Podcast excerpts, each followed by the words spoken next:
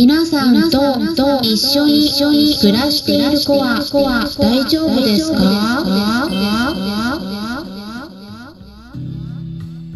こんにちは。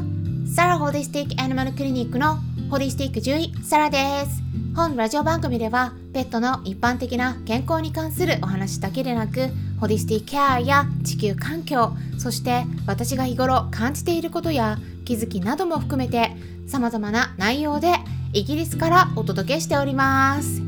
さて皆さんいかがお過ごしでしょうか？今日はですね何の日かって言いますと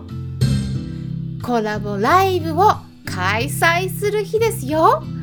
本日3月19日夜8時からドッグトレーナーのなおちゃん先生とスタンド FM にてコラボライブを開催します。はい。なおちゃん先生はですねドッグトレーナーさんですが2011年3月11日に起きた東日本大震災の際はドッグホテルでのお預かりも行っている中での被災を実際に体験されていらっしゃいますのでまあ、実際にねそれで経験して何が必要なのか今からどんなことに気をつけて意識していったらいいのかなどといった観点からここ最近ですね地震が起きていて注目が高まってますよね。うん、災害対策についてそしてしつけの重要性についてお話ししていただくのと食事についても、まあ、しつけの時にどんな風にどんな褒美を与えていったらいいのかとかね。まあいろいろお話ししていければと考えています。でスタンド FM でも最近精力的に活躍されていらっしゃる方なのでぜひですねまだスタンド FM を使ったことがないっていう方でも携帯電話のアプリを検索していただいてダウンロードしてアカウント取っていただければと思いますまあ、誰でも無料でお気軽に始めることができる音声アプリになるんですね。まあ、声のブログっていう感じでアカウント名も実名でなくても OK。うん。本名じゃなくても大丈夫なんで、クラブハウスとまた違った感じで楽しめますから、ぜひね、チェックしてみてください。まあ、時々私もライブを行っていましてライブのアーカイブもスタンド FM に残していますので私のスタンド FM チャンネルからチェックしていただくことができます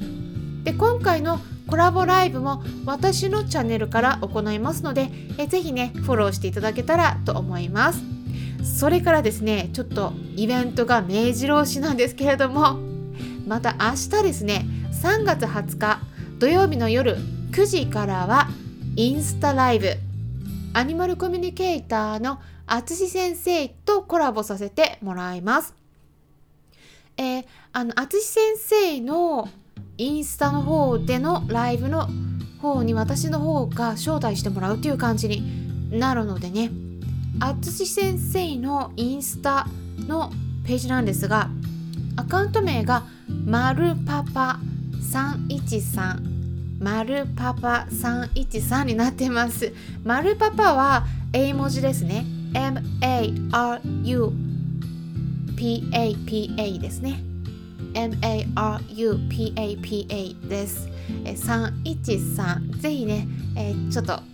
まあ簡単なのでねすぐチェックできるんじゃないかなと思うんですけれども検索していただいたら見つかると思います。そしてねその次の日3月21日日曜日の夜9時からはクラブハウスとスタンド FM の同時配信ということで再びクラブ設立記念のスペシャル企画前回スタンド FM でライブつなげられなかったのでちょっともう一回。トライということで、はい、ペットのホリスティックケアという名前のクラブ設立したんですね。でルームを立ち上げてお悩み相談会を再び開催します。なのでぜひぜひお気軽にご参加ください。ということで今回は、まあ、準決種の抱える闇について少し迫ってみたいなと思います。まあ、皆さんとね一緒に暮らしている動物たちどちらの国の原産の種類でしょうか、まあ、それぞれね準決種の子だったら原産国がね様々だと思うんですね例えばミニチュアラックスフンドだったらドイツ原産になるしまあ、ラブラドーレトリーバーであればイギリス原産になりますね。まあ、猫ちゃんの場合もブリティッシュショートヘアとかスコティッシュフォールドとかの場合はイギリス原産だしマンチカンとかメインクーンアメリカンショートヘアであればアメリカ原産とかねいろいろありますよね。それはねブリーディングをして、うん、特殊な顔つきとか体つきを生み出しているわけなんです。でもね最近はそういった、うん、ブリーディングのせいでちょっと特殊な病気が増えているということが分かっていますよね。遺伝と病気の関連です、えー、なぜねこういった特定の病気にかかりやすくなるのかっていうと私たち人間が動物たちを選んで交配させているからなんですよね。自然の摂理に従ってないんですね。人間が好むような顔立ちとか体型を生み出すために意図的に選んで交配させて品種を作り出してきたからなんですね、まあ、例えばですね今問題ってね獣医の業界で特に欧米の方で言われてるのが担当種って呼ばれるいわゆる鼻ペチャなワンちゃん猫ちゃんの種類です。これはあのブルドッグとか、うん、フレンチブルドッグ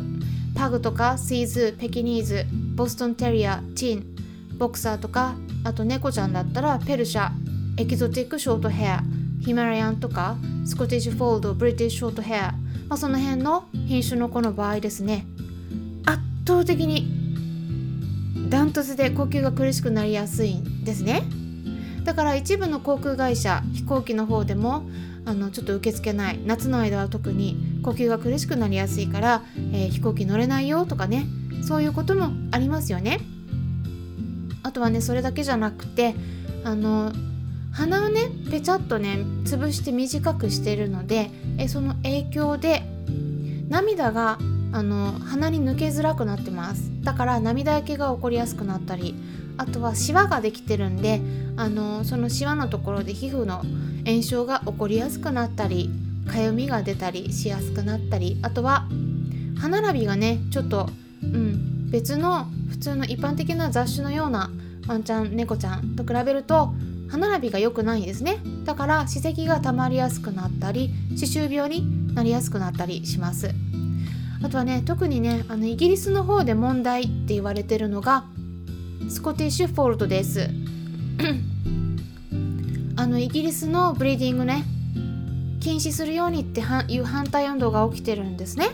まだね完全に禁止にはなってないんですけれども一部の団体では品種としては認められていません。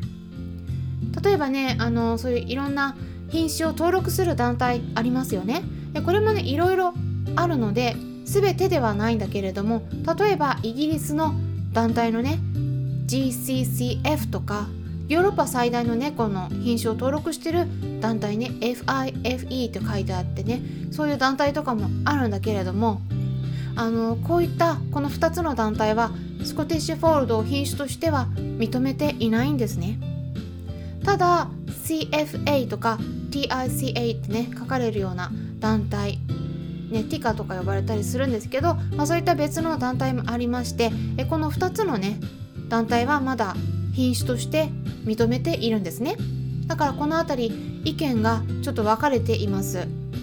でなので認めてるところもあるからだからねスコティッシュフォールドとしてまだ日本で販売されてる子がすごく多いですよね。で人気もありますね。うん。だけどやっぱねあのイギリスの方での報告では全ての子が漏れなくその問題となる遺伝子を持ってるって言われているんですね。うん、あの症状が出る出ないは関係ないです。うん、症状が出なくてもその遺伝子を持ってるっていうことなんですね。だから禁止にするべきっていう運動が起きてます。でこういうようなねいろんなことがあるんですね。でね私の方でいろいろと治療に携わってきて本当に感じてるのがこのね遺伝とブリーディングが関わってる病気って一番治りにくいです。何をやっても本当にうまくいかないことが多いですね。あの症状に和らげるっていうのはもちろんねできることもあるんですけれども完治がほとんど難しいんですね。まあもちろん病気にもよるんだけど例えばあのアメリカンコッカスパニエルとかゴールデンレトリーバーとかあとトイプードルミニチュアダックスフンドとか猫ちゃんでもアビシニアンとかペルシャとかに多いって言われてる PRA って言って進行性網膜萎縮症ってねちょっとうん聞き慣れないなって思われる方多いかもしれないんですけれども徐々に失明していく病気があるんですね。これは最近ちょっと多いなっていう印象があります。だからちょっと名前はね特殊ちょっと聞いたことないって思われる方多いかもしれないんだけど獣医師さんの間ではねそんなに特殊な病気ではないかなって思うんですね。あとメインクーンとかラグドールなどと呼ばれる猫ちゃんで多い肥大型心筋症と呼ばれる心臓病。これも多いです。これもね遺伝子持ってるっていうことが分かってますしまあいろいろあとね股関節形成不全ですね。ジャーマンシェパードとかレトリーバーに多い。あとは膝のお皿がパカパカ外れる。室外骨脱臼。これも日本の小型犬に多いですね。あのなのでこういったね遺伝がね関わってる病気本当に多いんですね。なかなか治らないです。でそう考えるとね私もねいろいろとね思うところがあるんですね、まあ、飼い主さんがねでもねあの何かできるかっていうとなかなか難しいんだけど本当はねだから病気にさせないことが大事であってさせないためにはこのブリーディングの問題ここをねあのなんとかしていかないといけないなっていうふうに思ってるところでだからこれからペットを迎え入れようと思っている方是非ね、えー、その辺準決種の場合は特に病気についてよく下調べして健康な子を選ぶようにしていってくださいっていうことでね今回は準決種という病気というテーマでお話ししていきました。最後まで聞いてくださりありがとうございました。ホリスティック獣医サラでした。